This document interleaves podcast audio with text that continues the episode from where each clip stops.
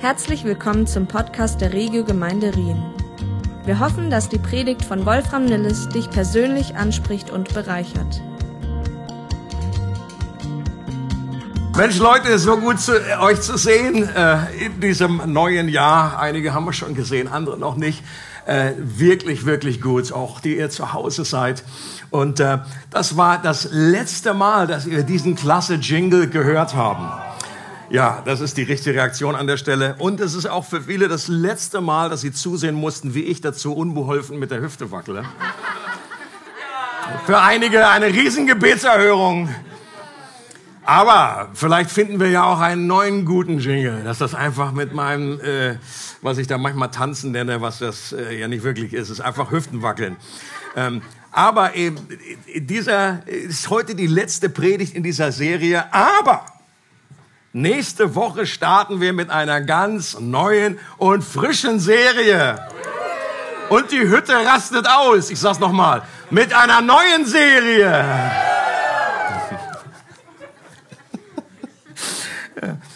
Und das ist eines der bestbehütetsten Geheimnisse in der Regiogemeinde.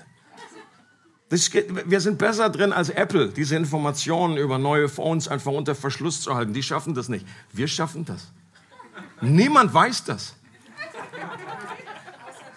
Der Herr weiß es nicht. Schippers. Was auf jeden Fall nicht mit dieser Serie beendet ist, das ist das zentrale Anliegen des Briefes, den wir uns jetzt in den letzten Monaten angeschaut haben, der Kolosserbrief.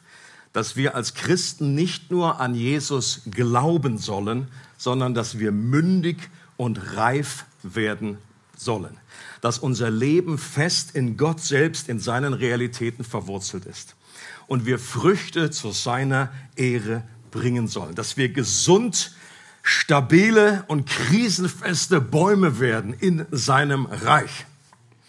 Und eben Roots and Fruits heranbilden.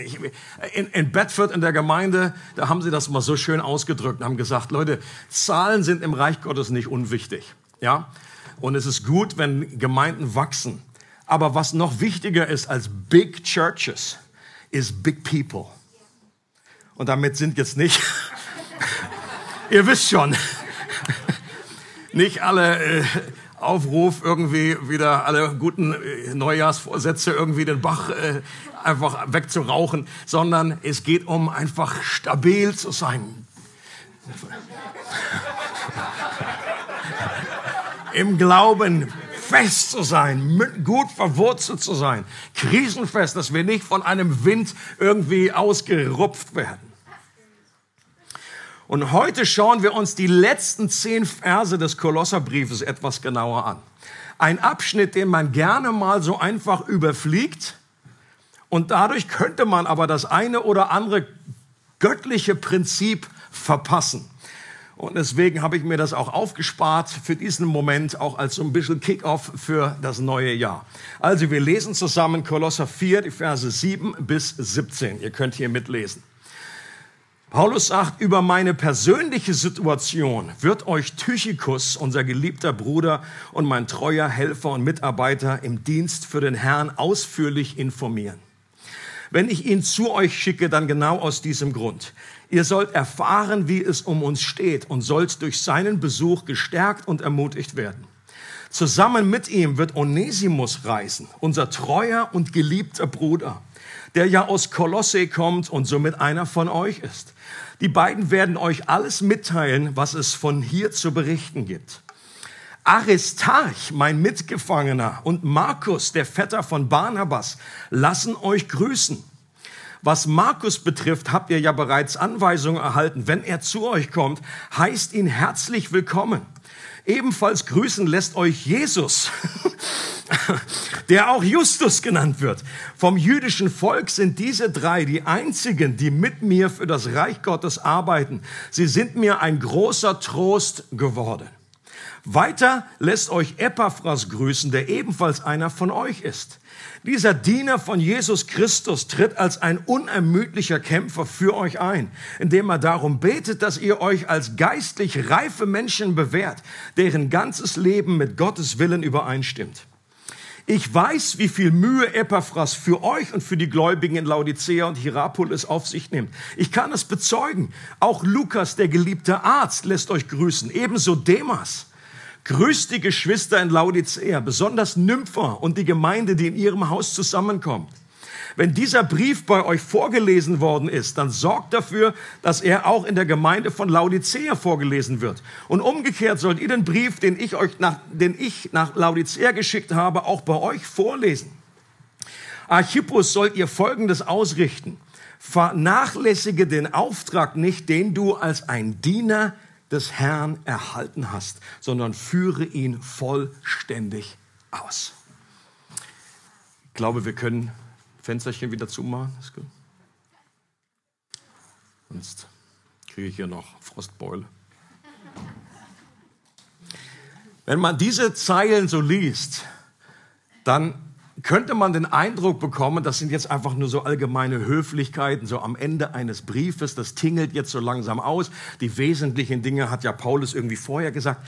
Ich glaube, da steckt mehr dahinter erinnern wir uns an einige der Highlights des Briefes, die wir bisher schon äh, gesehen haben. Paulus schwärmt davon, dass das Evangelium das Wort von der Wahrheit.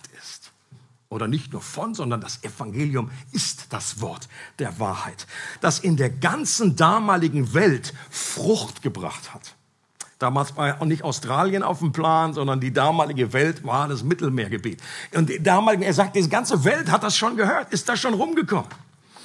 Und es bringt Frucht hervor und es verwandelt menschliche Herzen. Das Evangelium ist die Kraft Gottes zum Heil. Und es hat die, hat die, hat die Fähigkeit, menschliche Herzen Leben völlig auf den Kopf zu stellen. So wie das auch bei den Christen Kolosser geschehen ist. Und Paulus redet davon, dass Gott ihr ganzes Leben umgepflanzt hat, als er sie errettet hat aus der Macht der Finsternis und versetzt hat in das Reich des Sohnes, seine Liebe. Mit Christus durch den Glauben verbunden sein zu sein, sagt Paulus, in ihm zu sein, bedeutet Erlösung, Befreiung, Vergebung der Sünden. Und dann erinnert Paulus die Christen, dass Jesus nicht nur ein außergewöhnlicher Mensch war, sondern dass er das Abbild des unsichtbaren Gottes ist. Dass der Gott des Alten Testamentes, Yahweh, mit Jesus identisch ist. Dass Jesus das gesamte Universum geschaffen hat. Und dass er es in jedem Moment zusammenhält, da stand nicht alles, alle Galaxien auseinanderdriften, dass wir hier auf diesem Erde, auf diesem Planeten mit einer unglaublichen Geschwindigkeit, die wir zum Glück jetzt nicht spüren, das wird uns alle schlecht werden, dass das überhaupt möglich ist.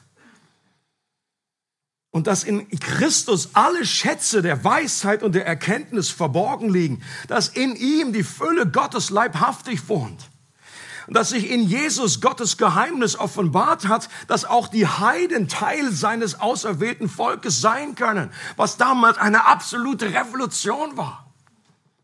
Dass Christus in uns die Hoffnung auf die zukünftige Herrlichkeit ist. Wir haben von dieser Herrlichkeit gesungen. Das war so einer der roten Fäden heute in dieser Worship-Zeit. Gott, seine Herrlichkeit. Und das größte Verlangen eines Menschen ist es, diese vollkommene Herrlichkeit eines Tages in Ewigkeit zu genießen. Und Jesus lädt jeden Menschen dazu ein. Und es ist der absolute Jackpot. Wenn du wissen darfst, dass du in Christus bist, wenn du heute glaubst, dann wird das deine zukünftige Perspektive sein. Und du wirst diese Herrlichkeit erleben. Und es egal, egal wie, wie es uns in dieser Zeit, diesen 80 Jahren, whatever, wie lange wir hier auf dieser Erde sind, egal wie erfolgreich oder wie, wie, wie schmerzfrei oder wie problembehaftet es war, du wirst eine Ewigkeit in dieser Herrlichkeit sein. Und das waren einige der theologischen Achttausender Gipfel, die wir angeschaut haben, über die wir auch gekreist sind, die Paulus einfach äh, da in diesem Brief entfaltet hat und die erahnen lassen, welche Offenbarung Paulus von Gott erhalten hatte. Aber Paulus war nicht nur ein genialer Theologe und Apostel, der sich in Sphären bewegte, von denen viele nur träumen. Er war auch jemand, der Menschen liebte, der den Einzelnen gesehen hat und der ein Herz für persönliche Lebensumstände von ganz normalen Menschen hatte und absolut bodenständig geblieben ist in dem. Und ich glaube, das wird zum Ausdruck gebracht in diesem Abspann von diesem Brief. Paulus war auch so jemand, der eine gleichzeitig eine Leidenschaft für das Reich Gottes hatte und eine Liebe für Gemeinde, für Menschen dass er das nie verloren hat. Er hat nie vergessen, dass es immer um Menschen geht und nicht nur um theologische Rundflüge und Prinzipien. Paulus war nicht nur ein genialer Seelengewinner, sondern auch ein Mann, der Menschen wirklich wertschätzte, der Menschen gut geliebt hat, der sich interessiert hat für Menschen. Und das wird in den letzten Versen des Briefes so deutlich. Wenn man die Menschen, mit denen Paulus direkt verbunden war, so auch als eine Mitarbeiter äh, in der Apostelgeschichte und in den Briefen, wenn man das zusammenzählt, dann kommt man auf über 100 Personen. 100 Männer und Frauen. Allein im Kapitel 16 des Römerbriefs werden 26 Personen aufgelistet. Und da kann man ja, wenn man das so durchliest, sagen, oh, Paulus, haben wir es bald. Ist jetzt so wichtig, die ganzen komischen Namen, ja? Paulus, ja, ist wichtig. Auch nachdem ich hier theologische Rundflüge und, und äh, auf den Dingen, die da oben sind und wir sehen und Christus im Abbild und dann kommt er wieder runter und sagt, das hat alles mit Menschen zu tun. Leute, und wenn wir das nicht äh, zusammenbehalten, dann verlieren wir etwas. Zum Schluss des Briefes erwähnt er eine Frau Nympha in deren Haus sich eine Hauskirche trifft. Und er ermutigt einen Archippus nicht aufzugeben, seine Berufung und seinen Dienst nicht zu vernachlässigen. Es ist auch möglich, dass es ist möglich, dass Archippus der Sohn von Philemon war, den wir dann aus dem Philemon-Brief kennen, zu dem Onesimus zurückgemacht ist, wie man so sagt, in Deutschland. Rübergemacht, zurückgemacht. Er muss eine leitende Rolle in der Gemeinde inne gehabt haben, sonst wäre er so direkt kaum im Brief angesprochen worden. Das ist ja schon eine Besonderheit irgendwie. Das ist die einzige Person, die irgendwie so direkt ermutigt, schräg, schräg ermahnt wird. Äh, Archippus und also, als der Brief vorgelesen wird, was kommt jetzt? Vergiss einfach nicht deinen Auftrag. Ich so, okay. Nochmals zur Erinnerung, Paulus hat die Gemeinde in Kolosse zu diesem Zeitpunkt noch nie besucht. Hatte keinen, er kannte keinen Einzelnen aus direktem, kannte die nur alle über Zoom. Er kennt die alle nur vom Hörensagen und doch war er im Geist bei ihnen und mit ihnen im Herzen verbunden, sagt er im Kolosserbrief selber. Und wie Paulus wirklich Menschen geliebt hat, ist mir ein unglaubliches Vorbild und eine hilfreiche Erinnerung bei allen theologischen Rundflügen, christlichen Überzeugungen, bei all den Büchern, die ich immer lese, nie aus den Augen zu verlieren, dass es letztendlich nicht um Bücher geht, sondern um Menschen aus Fleisch und Blut, die kostbar sind für Gott und deshalb kostbar sind für uns. Und der Abschnitt erinnert uns auch daran, dass das Christentum keine One-Man-Show ist von wenigen einzelnen talentierten Superstars im christlichen Kuchen. Ja, Paulus hatte eine außergewöhnliche Berufung, hatte eine außergewöhnliche Bekehrung. Paulus war neben Jesus selbst die wahrscheinlich einflussreichste Person des Christentums. Er hat mindestens 13 Briefe des Neuen Testaments geschrieben.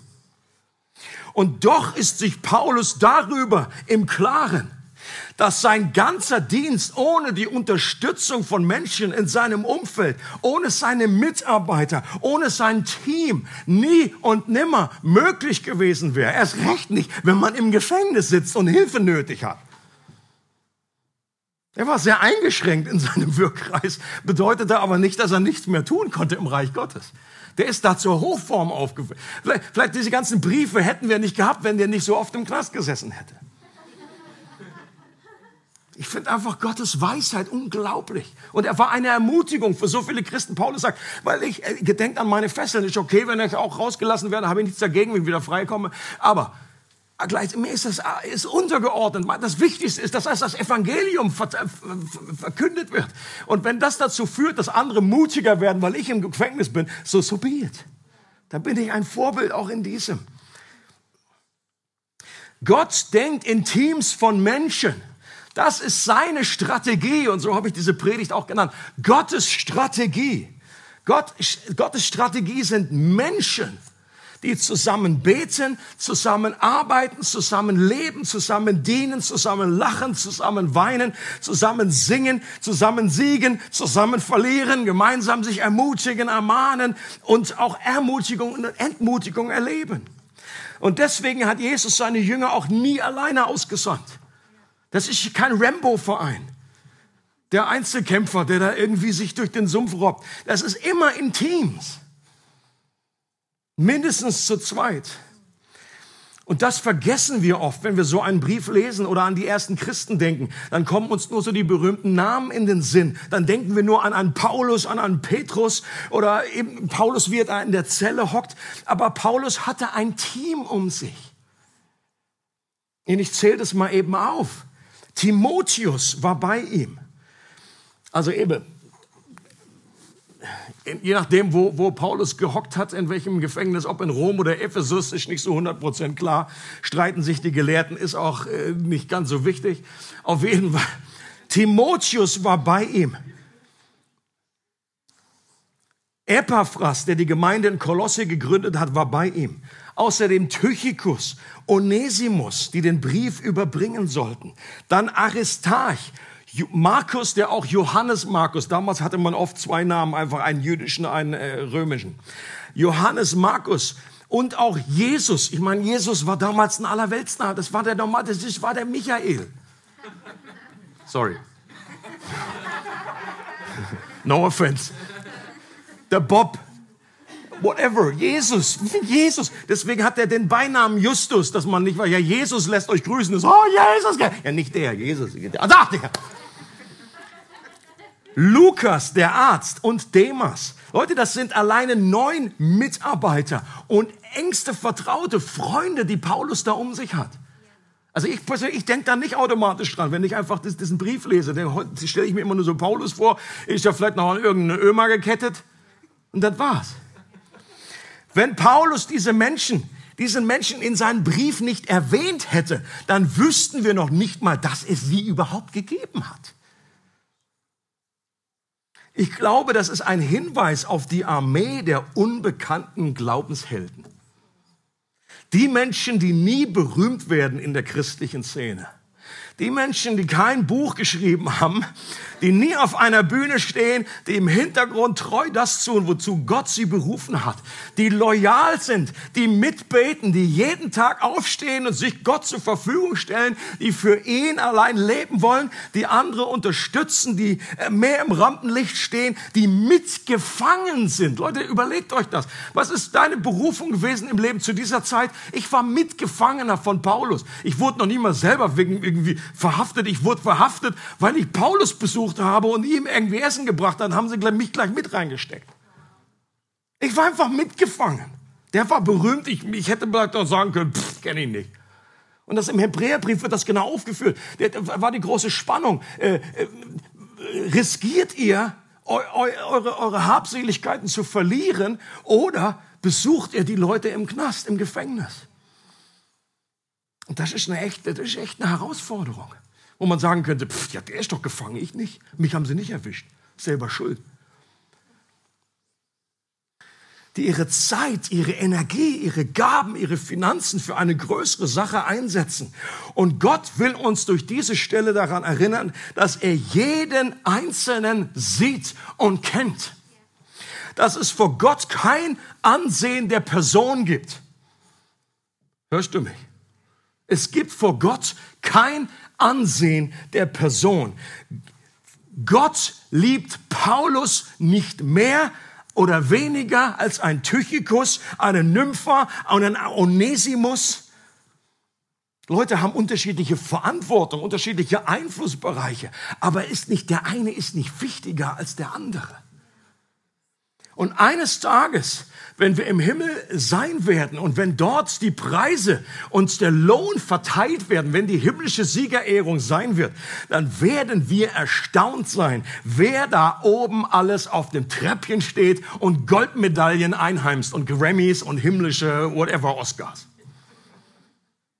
Und so vor lauter, wissen gar wohin damit. Kriegst noch einen, okay, her damit. Und wir denken so oftmals, oh, das ist der berühmte Christ und der wird da alles einheimsen. Leute, ich glaube an dem, was Paulus an Lohn für sich bekommen hat. Das wird alles wunderbar verteilt auf das Team, auf all die, die mitarbeiten. Wenn man die Informationen zusammenträgt, wer da alles im Team Paulus dabei ist, dann gibt es zusätzliche und noch interessante Einblicke. Timotheus und Paulus hatten eine besonders herzliche Beziehung, dass Paulus ihn wie seinen eigenen Sohn bezeichnet. Für Paulus gab es keinen so treuen und bewährten Mitarbeiter, auf den er sich so verlassen konnte. Von Epaphras hatten wir ja schon einiges gehört, dass er wahrscheinlich durch Paulus zum Glauben gekommen ist und die Gemeinde in Kolosse und vielleicht auch die in Laodicea und Hierapolis gegründet hat. Es gibt wohl kaum eine größere persönliche Ermutigung für einen Mann wie Paulus, als so eine Frucht zu erleben, dass jemand, der durch dich, durch dich zum Glauben gekommen ist, dann einfach äh, andere Gemeinden gründet, andere Menschen zum Herrn führt. Leute, das ist Hammer. Epaphras hatte auch etwas von Paulus gelernt, und zwar, wie man betet.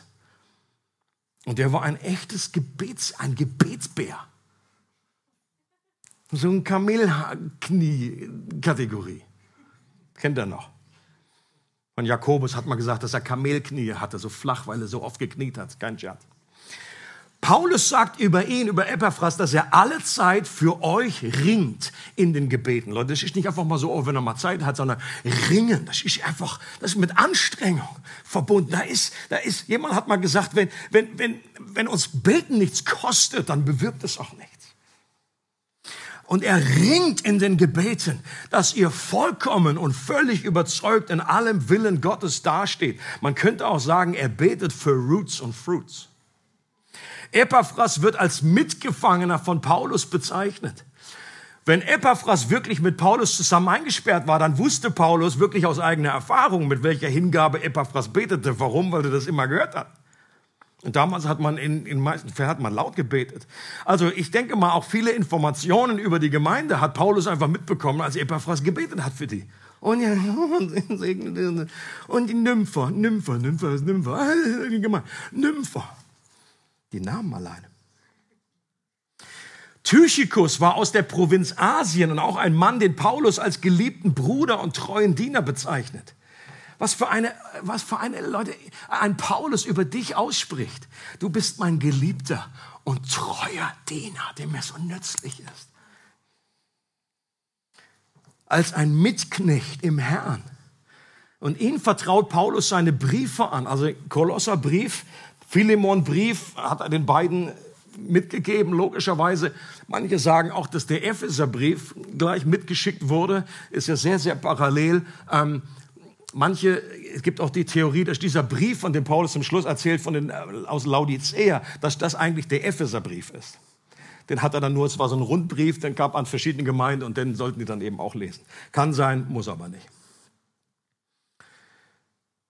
Und die sollten es nicht nur, und er vertraut ihnen diesen Brief an, Leute. Das war damals für ihn, das, das, da gab es nicht mal so schnell mal E-Mails und so, sondern das, das, wird geschickt, wenn er wirklich in Rom war. Was für eine Reise. Und dann sollte der nicht nur vorgelesen werden, sondern dann sollte das auch ausgelegt werden, erklärt werden. Dann gab es da Zwischenfrage. Sag ich, hä? Verstehe ich nicht.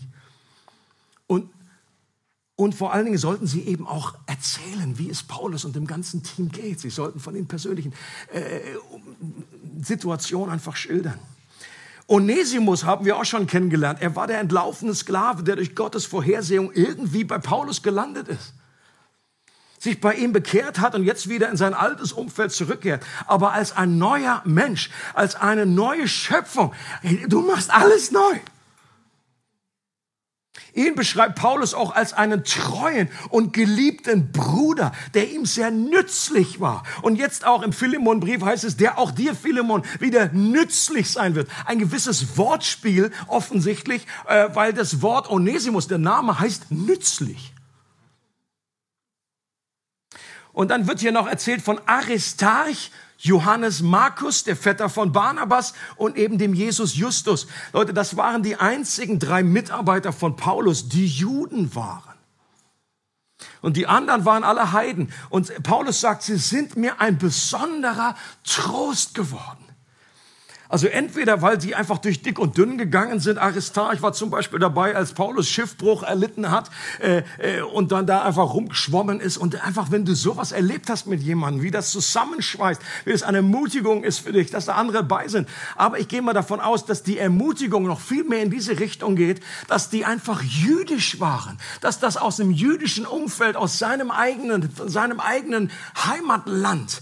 Äh, und, und wir wissen aus anderer Stelle in Römer 9, wie Paulus Paulus darunter gelitten hat, dass so wenige Juden diese, diese Offenbarung bekommen haben, dass sie sich so gegen das Evangelium gesperrt haben und dass es so wenig. Paulus sagt, ich wünschte selber verflucht zu sein, damit meine Brüder, damit die Juden endlich, dass dieses Licht sehen, dass sie die Augen geöffnet bekommen, dass sie erkennen, dass Jesus der Christus ist.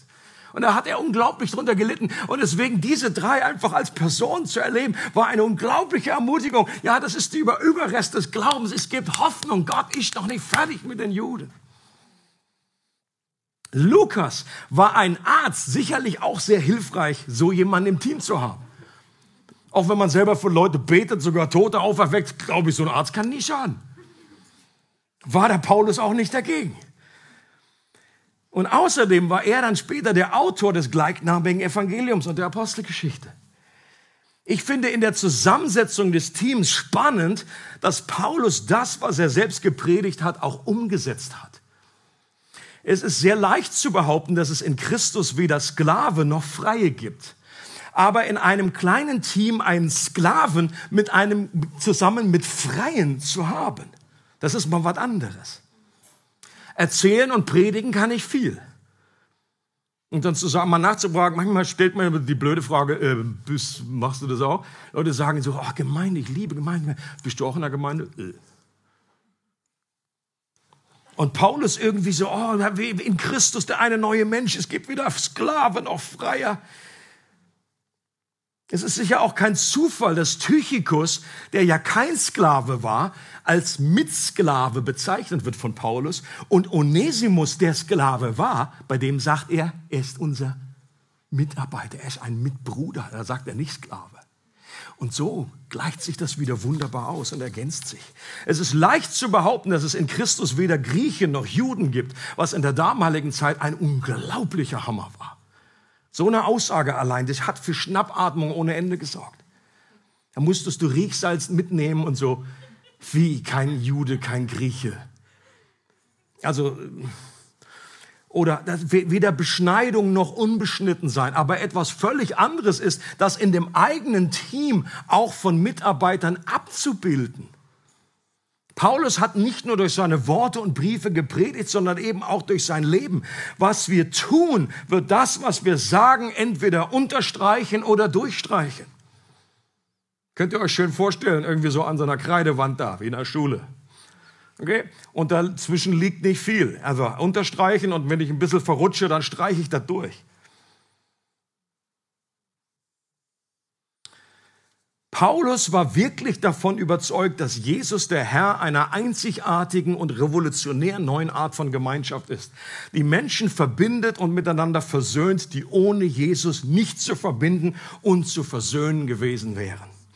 Und um diesen göttlichen Traum der Gemeinschaft Realität werden zu lassen, ist Paulus Spannungen nicht aus dem Weg gegangen, die wegen diesem Traum überhaupt erst zustande kamen. Griechen und Juden in einem Mitarbeiterteam zu haben, war menschlich gesehen keine besonders gute Idee. Leute aus unterschiedlichen sozialen Schichten unter ein Dach zu bringen, macht es nicht unbedingt immer nur einfach. Aber wer hat behauptet, dass es einfach wird? Woher kommt diese Idee? Leiden und Herrlichkeit gehören im Reich Gottes zusammen. Es gibt immer Siege und Niederlagen. Vor der Krone kommt meist das Kreuz. Das ist die Storyline der Bibel. Und besonders zwei Namen geben darauf einen besonderen Hinweis, nämlich Demas und Markus. Über Demas muss Paulus einige Zeit später äh, zu Timotheus schreiben, versuche, zu Timotheus, versuche so bald wie möglich zu mir zu kommen, denn Demas hat mich verlassen weil er diese Welt wieder lieb gewonnen hat. Und er ist nach Thessalonich abgereist. Leute, man kann den Schmerz von Paulus an der Stelle nur erahnen.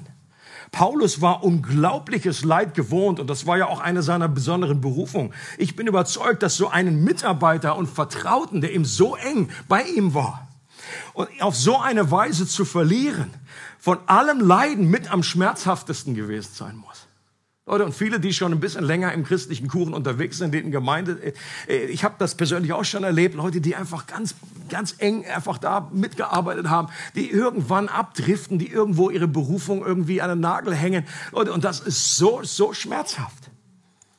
Und wir wissen nicht, wie das geendet ist, ob das ein Happy End war, das wissen wir nicht bei, bei Demas, keine Ahnung. Hoffen wir es. Aber ein hoffnungsvolleres Ende gab es auf jeden Fall bei Markus. In der Apostelgeschichte 15 wird berichtet, wie es zwischen Paulus und Barnabas wegen diesem Markus zu einer so heftigen Auseinandersetzung kam, dass sich die beiden trennten.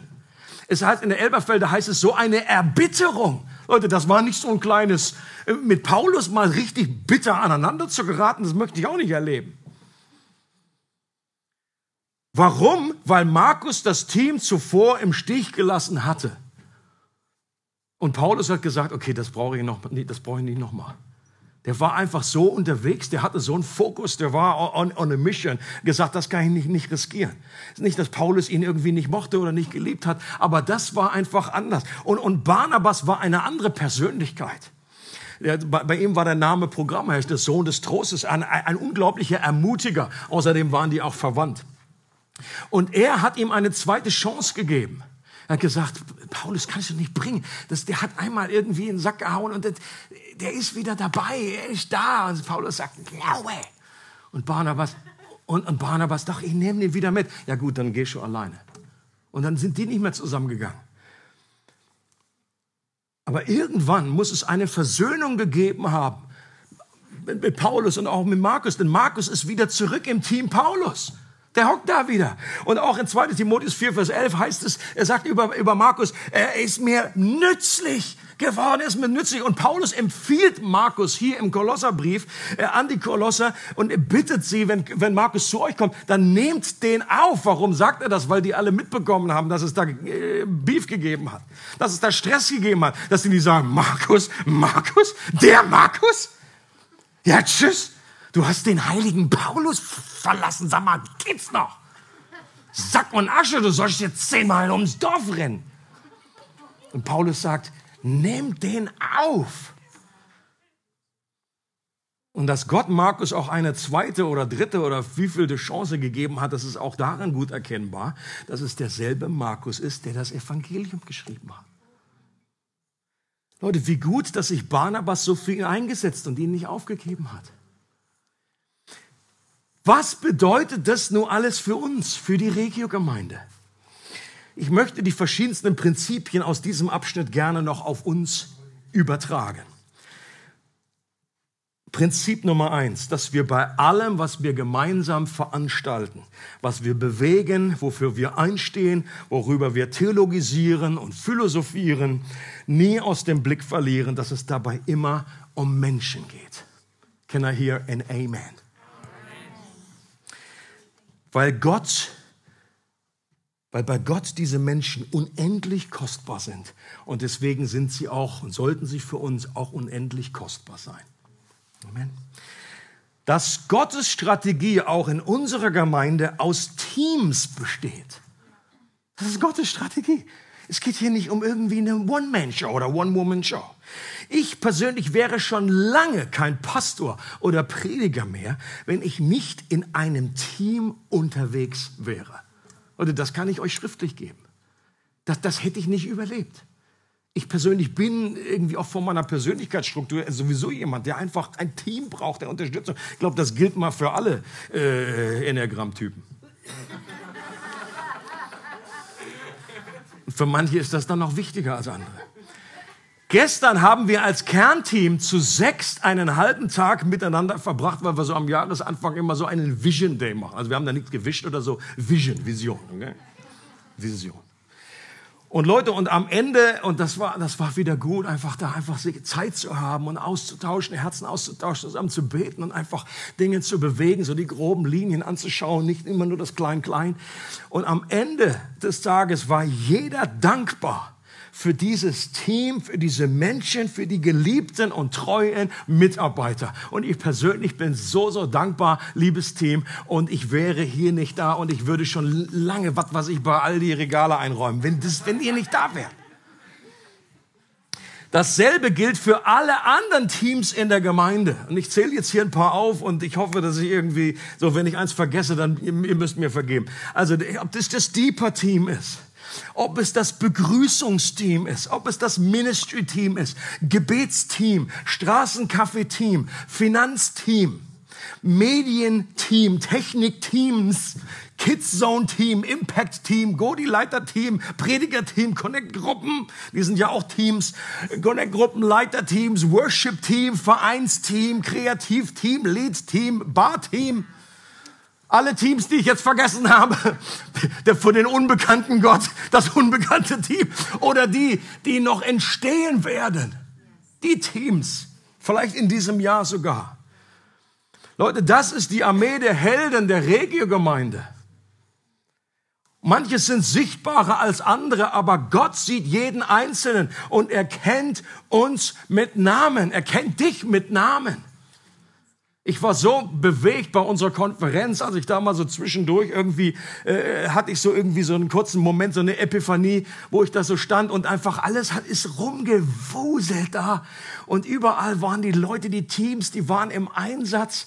Und es hat mich einfach so glücklich, so dankbar, so mit Stolz, positivem Stolz erfüllt, wo ich gesagt habe, wie genial ist das? Hier sind so viele Leute, die sich eingeben, die ihre Zeit auf, die, die Urlaub genommen haben dafür, die einfach ihre Gaben mit einbringen, da um einer größeren Sache willen, und das war so ein kleines Beispiel, so ein Mikrokosmos für das, was größer in der Gemeinde passiert. Das ist, auch, das ist wieder nur ein Mikrokosmos, was in unserer ganzen Gegend hier in dieser Stadt passiert und das, was ist dann in der ganzen Welt, auf der ganzen Erde passiert. Und Gott sieht das jeden Tag.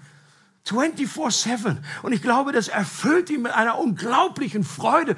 Und deswegen ist Gott so happy. Nicht nur deswegen, aber auch. Wenn er das sieht, wie Menschen sich einbringen, wie sie mitarbeiten. Und Leute, ich glaube, es ist, manchmal gibt es so, auch wie unausgesprochen, so diese Unterscheidung. Entweder du bist Christ oder du bist Mitarbeiter. Wir glauben einfach an Jesus oder du bist Mitarbeiter. Leute, diese Unterscheidung kennt die Bibel nicht. Es gibt im Reich Gottes nur Mitarbeiter.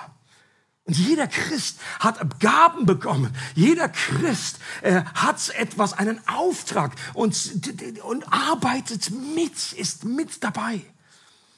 Und das ist einfach so genial zu erleben.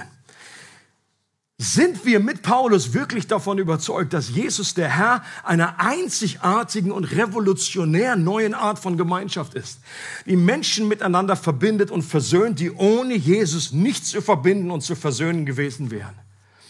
Sind wir dazu bereit, diesen Traum der Gemeinschaft Realität werden zu lassen und auch die Spannung, die das mit sich bringt, in Kauf zu nehmen? Uns daran zu erinnern, dass Einheit nicht Einheitlichkeit bedeutet. Es nochmal. Uns daran zu erinnern, dass Einheit nicht dasselbe ist wie Einheitlichkeit. Und dass wir es auch nicht zulassen dürfen, dass die Einheit an einem Impfstatus zerbricht um das Thema auch nochmal zu erwähnen. Leute, und auch das zerbricht mir das Herz, dass einfach durch diese Situation im Moment nicht alle, die da sein wollen, hier sein können. Aber Leute, ich glaube, wir werden auch diese Durststrecke wieder durch äh, überwinden und irgendwann wieder an diesem Punkt sein. Und es kann nicht sein, dass solche Dinge uns irgendwie auseinanderdriften lassen. Nachdem schon über Jahrhunderte der Geist Gottes daran gearbeitet hat, dass es in Christus weder Grieche noch Jude, weder Schweizer noch Deutsche noch Österreicher gibt, weder arm noch reich, weder alt noch jung, weder schwarz noch weiß, weder Mann noch Frau, weder Doktor noch Hilfsarbeiter. Aber auch das ist etwas, was man ganz leicht mal so raushauen kann und sich schön auch irgendwie als Text irgendwo hinheften kann. Aber dann kommt, okay, was ist dann, wenn, wenn das, sind wir parat für diese Spannung, die das mit sich bringt? Oder ist man doch nur so ein homogenes Grüppchen, das oh, nö, so wollen wir auch gar nicht. Und manche Gemeindekonzepte, die, die, die haben das auch auf ihrem Schirm, die wollen sagen, nee, wir, wir, treffen uns nur mit Doktoren oder so. Ich dachte, hä, was das denn? Komisches Konzept. Dass wir auch in diesem kommenden Jahr nicht vergessen, dass Leiden und Herrlichkeit zusammengehören dass da, wo wir uns in Gemeinschaft einander zuwenden und vertrauen, äh, unser Herz öffnen, auch die Gefahr besteht, dass wir enttäuscht werden. Und dass das schmerzhaft werden kann, dass wir aneinander geraten, dass wir einander reiben, dass es mal auch richtig clashen kann. Es ist interessant, dass auch in dem Fall von dem Markus, dass nicht die Bibel nicht sagt, Barnabas was the good guy, the good cop und Paulus war der Böse. Es wird überhaupt nicht Stellung bezogen. Das eine, Paulus war irgendwie in einer gewissen Überzeugung, das war seine Entscheidung, Barnabas war eine andere Entscheidung. Das wird nicht kommentiert. Und natürlich war das aus Gottes Sicht keine, kein, kein gutes Ding. Dieser Streit nichts an sich nicht gut ist. Aber Gott hat das benutzt und dann hinterher waren plötzlich zwei Teams, wo vorher nur ein Team war. Auch nicht schlecht. Leute, Gott kann aus Dünger, aus Mist Dünger machen, so rum. Nicht aus Dünger Mist. Er macht aus Mist Dünger. Und dass wir auch Menschen nie abschreiben,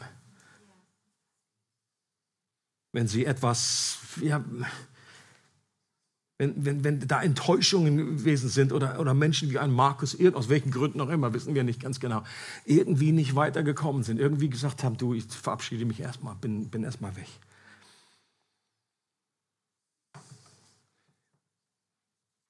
Und ich möchte zum Schluss, dass wir uns etwas Zeit nehmen, jeder für sich still. Ähm, und ich habe zwei Fragen hier an die Wand projiziert und äh, nehmt euch diese Zeit einfach, um einfach vor dem Herrn äh, zu sein diese Fragen, beiden Fragen zu bewegen. Was hat Gott dir durch diesen Abschnitt des Kolosserbriefs neu bewusst gemacht? Wozu hat er dich neu ermutigt? Okay? Es kann jetzt nur eins von diesen Prinzipien sein oder von diesen äh, Wahrheiten, die du gehört hast. Ich glaube, dass Gott da zu ganz vielen gesprochen hat und dass du das einfach wie für dich nochmal äh, reflektierst. Und dann die zweite Frage, welchen praktischen Schritt könnte das für dein Leben bedeuten? Vielleicht merkst du, ich bin in überhaupt keinem Team. Dann könnte das ein Grund sein, um zu sagen, ich glaube, ich brauche ein Team. Ich möchte meine Gaben, ich möchte das mittreiben, möchte da mitarbeiten. Ist, wie gesagt, nur an Christus zu glauben das, das, das ist niemals alleine steht für sich, sondern wir sind immer dazu berufen, im Reich Gottes auf irgendeiner Ebene, wo auch immer, mitzuarbeiten. Oder vielleicht äh, spricht Gott dich an und, und äh, hat, hat dir irgendwie jemanden äh, erinnert, wo, wo es Versöhnung braucht, wo es einfach nötig ist, dass wir einfach jemandem eine neue Chance geben. Vielleicht eine dritte, eine vierte, vielleicht die tausendste. Aufeinander zugehen, Vergebung aussprechen was auch immer. Reflektier das für dich. Und wenn du magst, dann darfst du das gerne mit deinem Nachbarn oder mit, ähm, ja doch, ich glaube, wir hocken so, ähm, einfach mitteilen, uns einfach zusammen beten, uns segnen. Kannst du viel Preis geben, wie du, wie du magst. Ähm, dass ihr einander austauscht, miteinander austauscht, füreinander betet. Es freut uns, dass du heute zugehört hast. Für weitere Predigten, Informationen und Events besuche unsere Gemeindewebseite www.regiogemeinde.ch.